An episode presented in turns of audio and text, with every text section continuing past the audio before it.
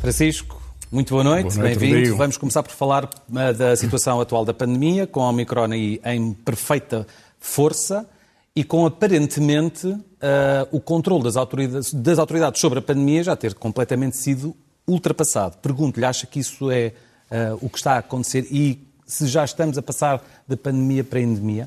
São muitas questões complicadas. Os especialistas têm dado opiniões um pouco diferentes, mas vão se encaminhando para confirmar dados que são muito importantes. Primeiro, que não há nenhuma dúvida de que é muito mais contagiante.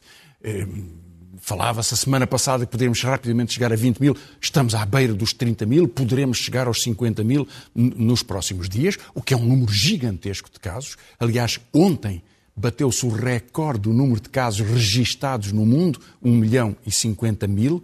No pico em, eh, na primavera passada, no fim do inverno passado, foi 827 mil. Portanto, estamos acima. Muito mais casos, não há nenhuma dúvida. Uhum. Mas é certo que são casos menos graves.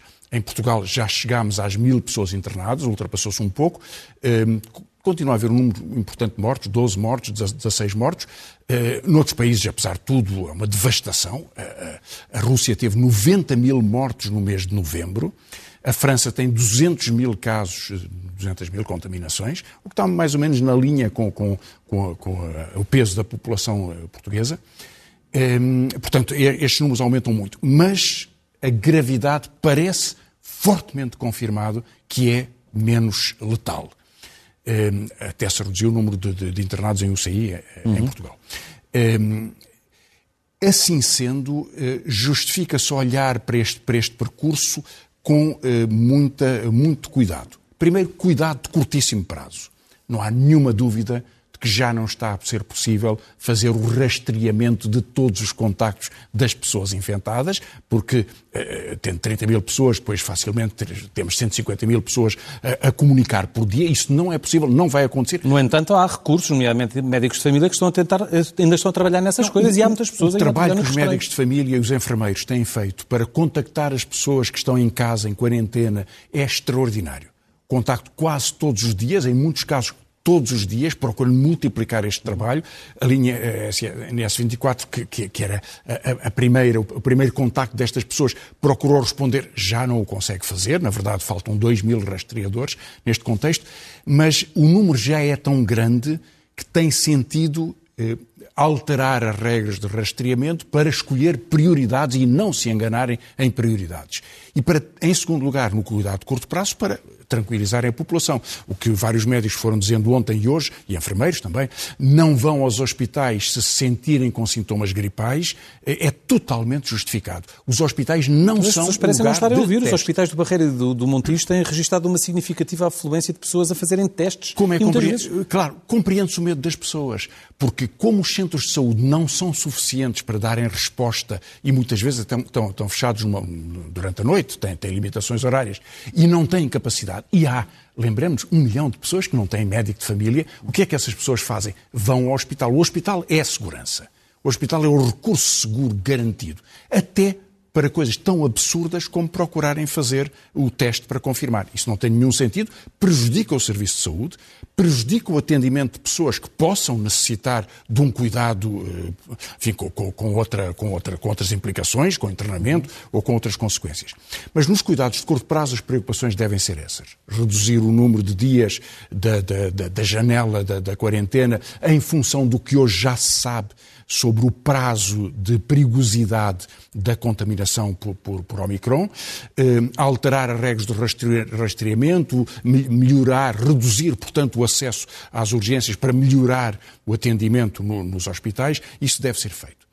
No longo prazo, no longo prazo quer dizer janeiro, fevereiro, março, eh, será, será o tempo de se ter a certeza com os dados dos países que foram muito mais rapidamente eh, atingidos por esta vaga, a África do Sul, a Dinamarca, Dinamarca o Reino Unido, poderemos saber nesse momento eh, algumas das, a resposta a algumas de, de, das dúvidas de hoje. Há um Covid longo em função do Omicron ou ela tem um efeito muito mais eh, localizado no tempo?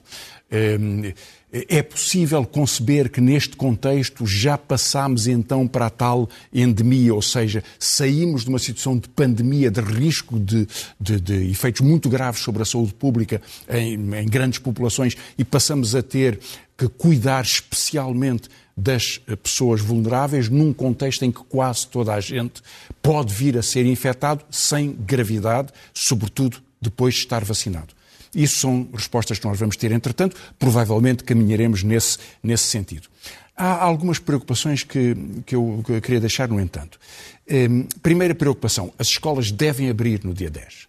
Está previsto que abram, devem abrir. E devem abrir com regras de quarentena que tenham em conta que as crianças não são ehm, um, uma população em perigo, com estas, com esta, muito, muito menos com esta variante, com as, com as outras também não era uma população em perigo, a não ser que tenham patologias especiais e essas crianças devem ser muito cuidadas. Em segundo lugar, que já começarão a estar vacinadas bastantes destas eh, crianças neste momento e, portanto, interromper os percursos escolares por sucessivos incidentes numa turma ou numa escola deve ser evitado de todo, eh, segundo eh, as regras que possam ser definidas neste, neste, neste contexto.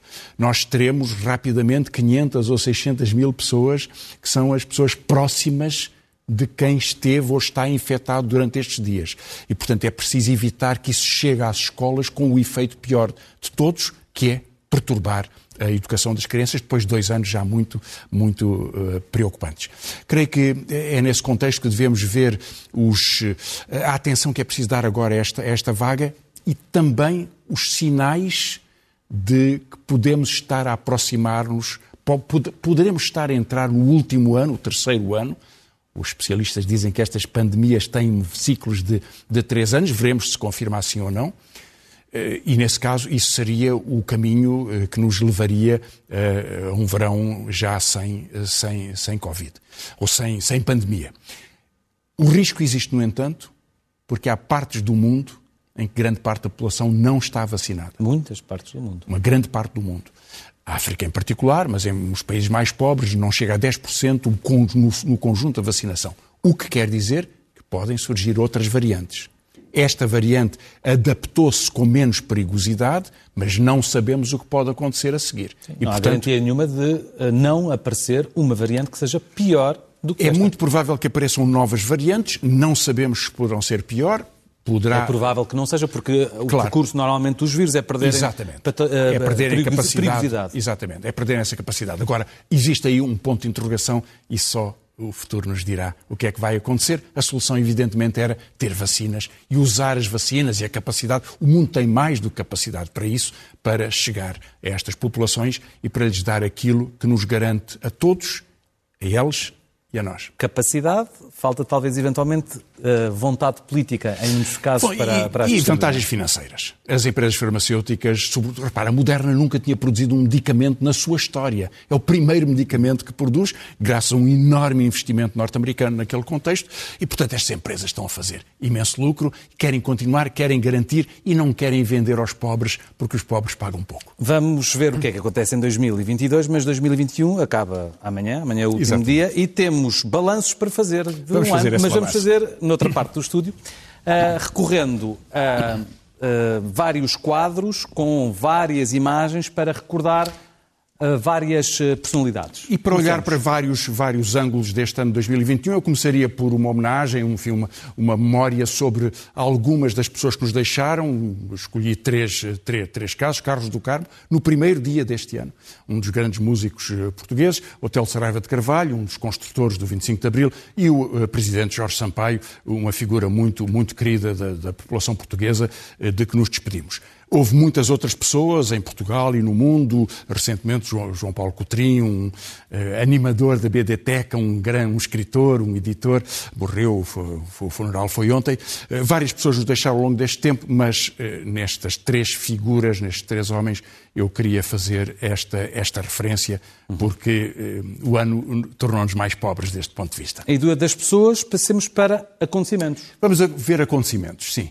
Uh, começando pelos acontecimentos nacionais, três acontecimentos nacionais, a crise orçamental, que levou a primeira crise orçamental com estas características, leva a eleições legislativas antecipadas, isso não é a primeira vez, isso poderia, aliás, ter acontecido ou não. Ainda hoje, uma grande parte da população está muito confusa ou até desagradada com esta convocação de eleições antecipadas. Talvez isso explique porque é que vão aumentando o número de indecisos nas eleições. Curioso, quando nos aproximamos de eleições deveriam reduzir-se o número de indecisos, estão a aumentar estão, está a haver algumas alterações.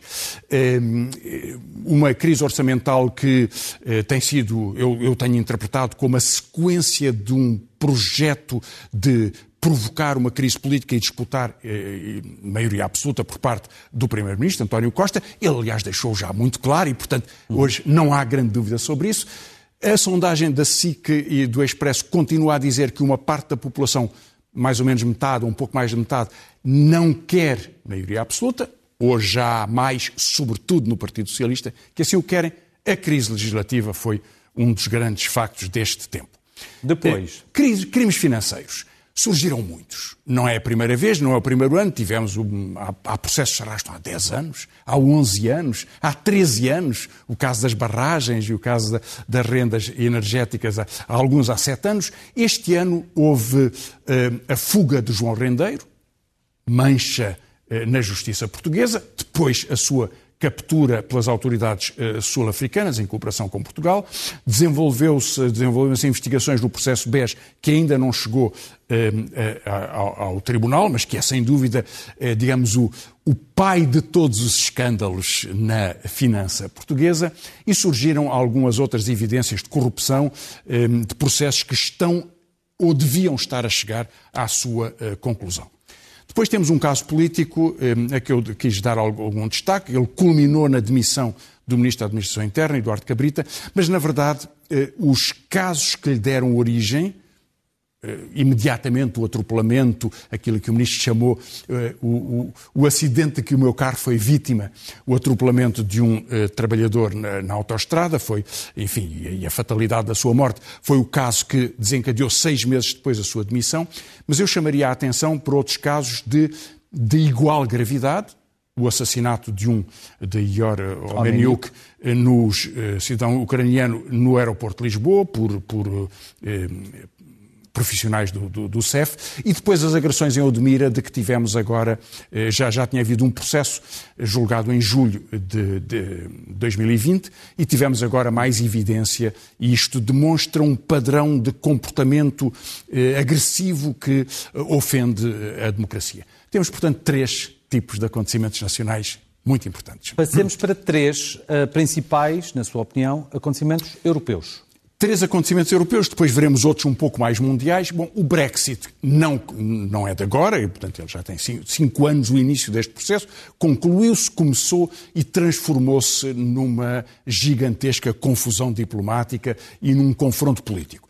É um caso que, embora hoje um pouco eh, ocultado pela percepção de que a vida segue como dantes, eh, foi uma, um grande abalo na União Europeia. Foi a primeira vez e logo um dos principais países, uma das principais economias, uma das três maiores economias da União Europeia e um dos principais países, o país com maior capacidade militar e com grande capacidade financeira, é um dos grandes centros financeiros e do mundo. E com enorme peso político de contrabalanço contra, com França e Alemanha. Exatamente. E na relação com os Estados Unidos também, exatamente. que saiu da União Europeia. Isto é uma grave crise uh, institucional.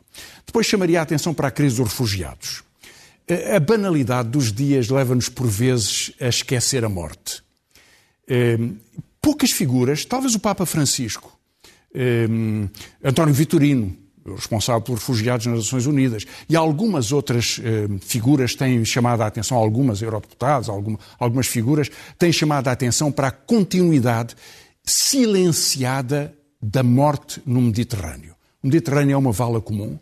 Ehm, vão continuando, as, as razões para a fuga só têm aumentado. Desespero, fome, os imigrantes que chegam à, à fronteira da Polónia ou que chegam a, fronteira, a, outras fronteiras na, na, Europa, na Grécia, na Itália, alguns a Portugal, sobretudo a Espanha também. a, a, migração no Mediterrâneo pelo, pelo, efeito das guerras na Síria, no Médio Oriente em geral, da, da pobreza e, e da fome, eh, vai continuar, continua. e é um, uma das tragédias do nosso tempo, até porque a União Europeia insiste na pior de todas as soluções, que é pagar um rio de dinheiro a Erdogan, um governo eh, autocrático da, da, Turquia, para conter, ou seja, para prender os migrantes e para criar uma bolsa de pobreza, financiando aquele, aquele regime e dando-lhe força política. Terceiro caso que eu escolhi, terceiro acontecimento, as eleições na Alemanha. E o fim do, uh, 16 anos de dos Merkel. 16 anos de Merkel. 16 anos de Merkel. Foi uma figura determinante, sempre, goste ou não se goste, ela foi sempre determinante, é o governo essencial na, na, na Europa e foi substituída por Scholz, que aparece ali, social-democrata, para, um, para uma coligação com a direita liberal e com os verdes eh, na Alemanha. Daqui passamos para acontecimentos internacionais extra-europeus, depreende, portanto que são muito importantes, enfim, talvez mais brevemente. Ehm, o ataque ao Capitólio, 6 de janeiro, depois da derrota de Trump, Biden toma posse, uma, um ano muito agitado, com alguma recuperação político-eleitoral de Trump e a reafirmação do seu poder de controle, do seu Partido Republicano, portanto, muito provavelmente, a não ser que algo o impeça em termos uh, legais, uh, Trump será candidato e veremos o que acontece nessas eleições de uh, 2024. Mas o ataque ao Capitólio mostrou a deslocação de um dos grandes partidos, de um dos dois grandes partidos dos Estados Unidos, para uma forma de política que já é muito afastada das regras tradicionais do conflito democrático e eleitoral. A retirada do Afeganistão, uma derrota da NATO que não se estava à espera, esperava-se que que houvesse um tempo de transição, até porque havia um acordo com os talibãs. Os talibãs impuseram a sua força. Em poucos dias, um dos maiores exércitos do mundo, 300 mil homens, eh, eh, desagregou-se, desapareceu, o governo fugiu, os talibãs voltaram a governar o Afeganistão três, duas notícias preocupantes e depois uma outra. Fracasso na Cimeira de Glasgow, a 26 Cimeira das Nações Unidas sobre a transição climática e energética. Eh, fracasso, não há objetivos suficientemente eh, bem definidos e rigorosos para o tempo que nos resta, até 2030 ou até 2040, eh, para as prioridades da inversão das, eh, da intensidade das, das emissões poluentes Sim. Eh, e, portanto, isso significa que, que, que, pagamos um preço tremendo deste ponto de vista, em termos de qualidade humana, de saúde eh, e em termos de riscos climáticos.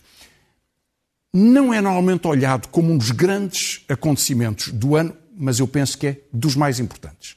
A, a transformação do, do, Facebook em metaverso.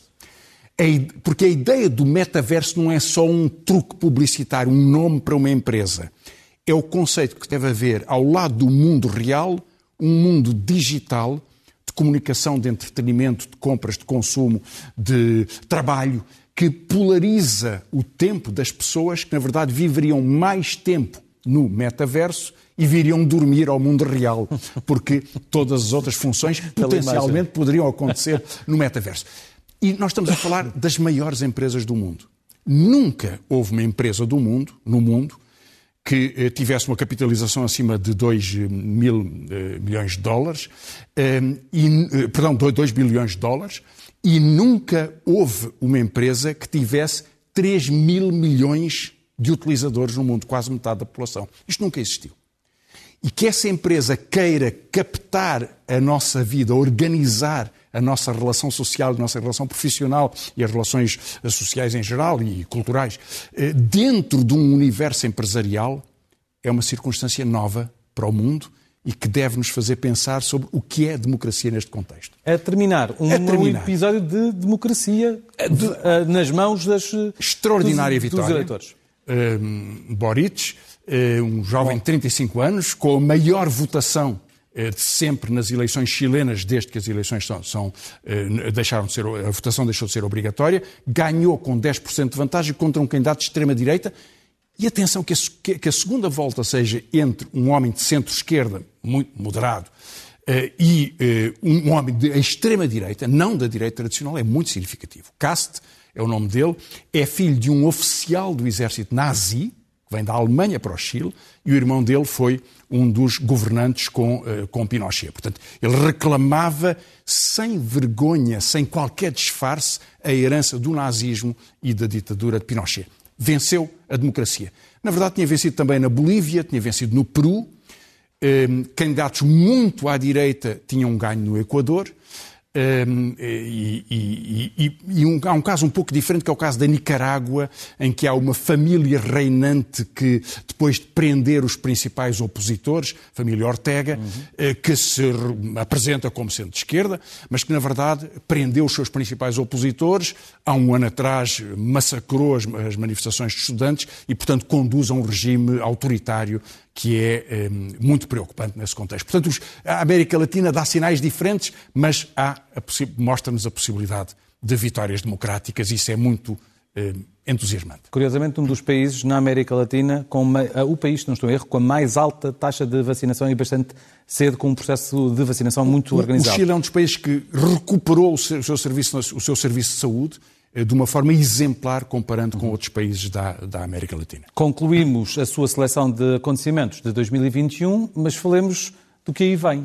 Sim, eh, bom, de algumas de das algumas coisas, das coisas que aí vão, que neste caso são eleições. Eh, eu escolhi três eleições, haverá muito mais grandes acontecimentos, o que é que acontecerá um, do ponto de vista das alterações climáticas, que medidas é que se tomarão do ponto de vista energético, o que é que haverá dentro da, da resposta à migração ou as respostas à, à democracia em geral, mas olhando só para três processos eleitorais, França, Abril, neste momento é muito difícil de antecipar se Macron chega à segunda volta e podendo chegar. Com quem? Com que candidato de direita ou de extrema-direita se vai defrontar? Foi contra Le Pen, solução fácil para ele quando foi eleito a primeira vez. Pode não ser tão fácil agora. Macron está muito mais desgastado. A França preside a, a e há agora uma candidata da, do Le Républicain, do centro-direita, que Sim, é bastante forte. É bastante forte, mas nas sondagens ainda está longe dos candidatos de extrema-direita. De qualquer modo, muito pode mudar até abril, veremos o que acontece. Eleições em França vão ser muito determinantes para a Europa.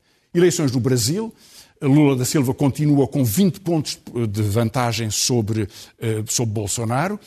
Por, com, nesse contexto, poderia ganhar as eleições à primeira volta os candidatos de terceira via, um, o ex-ministro Moro uh, ou o ex-governador Ciro Gomes, estão todos em 4 ou 5%, e quem surge muito destacado é Lula, que polariza uh, uma parte muito importante da população, rejeitando a posição de Bolsonaro, ou pelo autoritarismo antidemocrático, ou pela forma de condução do Covid.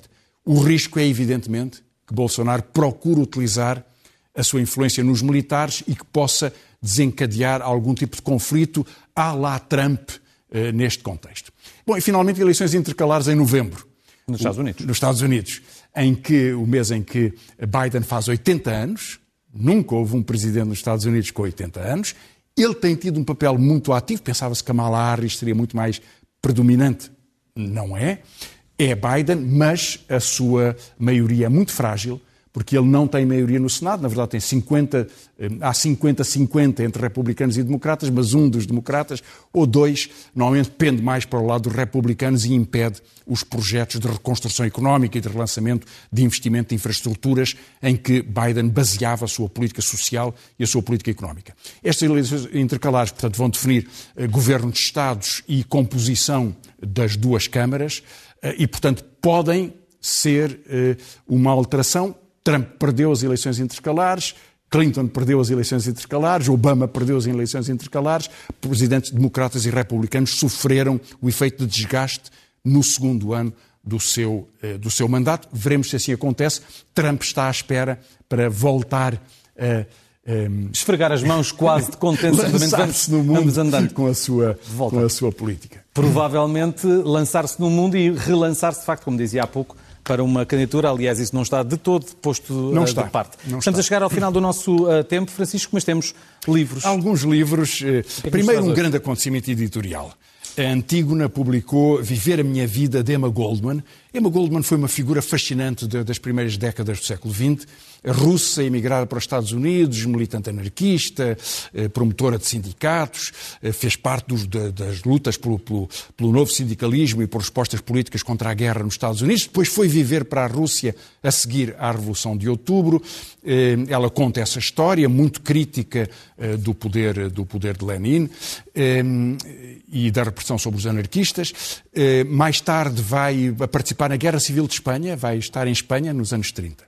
Depois, eh, dois romances. Era uma vez um homem, João Nunes Zambuja na Guerra e Paz, eh, e um curioso livro sobre os Açores, O Pirata das Flores, Tiago Salazar, Oficina do Livro, eh, um romance biográfico sobre uma, um pirata dos Açores. E o que finalmente mais ainda? Finalmente, quatro, quatro livros que não são muito fáceis de encontrar, nas edições Colibri, Carlos Lessa da Veiga, um dirigente da luta anti, antifascista, um figura histórica da democracia portuguesa, propõe uma Constituição para uma Terceira República. Eh, Vítor Ilharco, que foi jornalista, na Empório, eh, escreve sobre o sistema prisional português. Não se escreve muito sobre isto, e ele faz, trabalha muito sobre esse tema. José Alberto Neves, sobre a Catalunha, questão política ou questão jurídica, na sílabo. E, finalmente, mais um livro de um ex-especialista em eh, aviação, António Neves, sobre o caso Camarata, acidente ou sabotagem, também na Colibri. Ele investiga todos os documentos dos eh, das comissões de inquérito para ver o que é que estava bem, bem perguntado, bem investigado, o que é que ficou por saber. E qual é o último momento do ano 2021? É, bom, é uma, uma, talvez um dos pontos mais importantes do ano de 2021 e que vai ser dos mais importantes em 2022. Eh, dois argumentos, um a favor da necessidade de uma maioria absoluta, pois claro, e um outro de um especialista sobre a matéria, de um, de um interveniente político muito conceituado, a explicar porque é que a maioria absoluta é errada. Vamos ver esse momento zen. Despeço-me já de si, desejo-lhe um ótimo 2022. E para si também e para todos os que nos seguem aqui. Muito boa noite. É preciso que o PS tenha uma maioria que lhe permita governar Absoluta. quatro anos. Sim. A palavra queima. É? Não, não, não é uma questão de. É não, nunca é dita. Não é uma questão de queimar. A maioria é a maioria. O que é que é a maioria? É metade mais um. Uh, Pronto, pois, é isso. Uh... Eu não tenho dúvidas nenhuma que os portugueses não gostam de maiorias absolutas. Não tem... Os portugueses não, não gostam, não gostam de maiorias absolutas. E têm mais memórias das maiorias absolutas, seja do PSD, seja, seja do PS. Não vou dizer se é justo, se é injusto. É assim, os portugueses não gostam de, maiorias absolutas e têm muitos dos receios.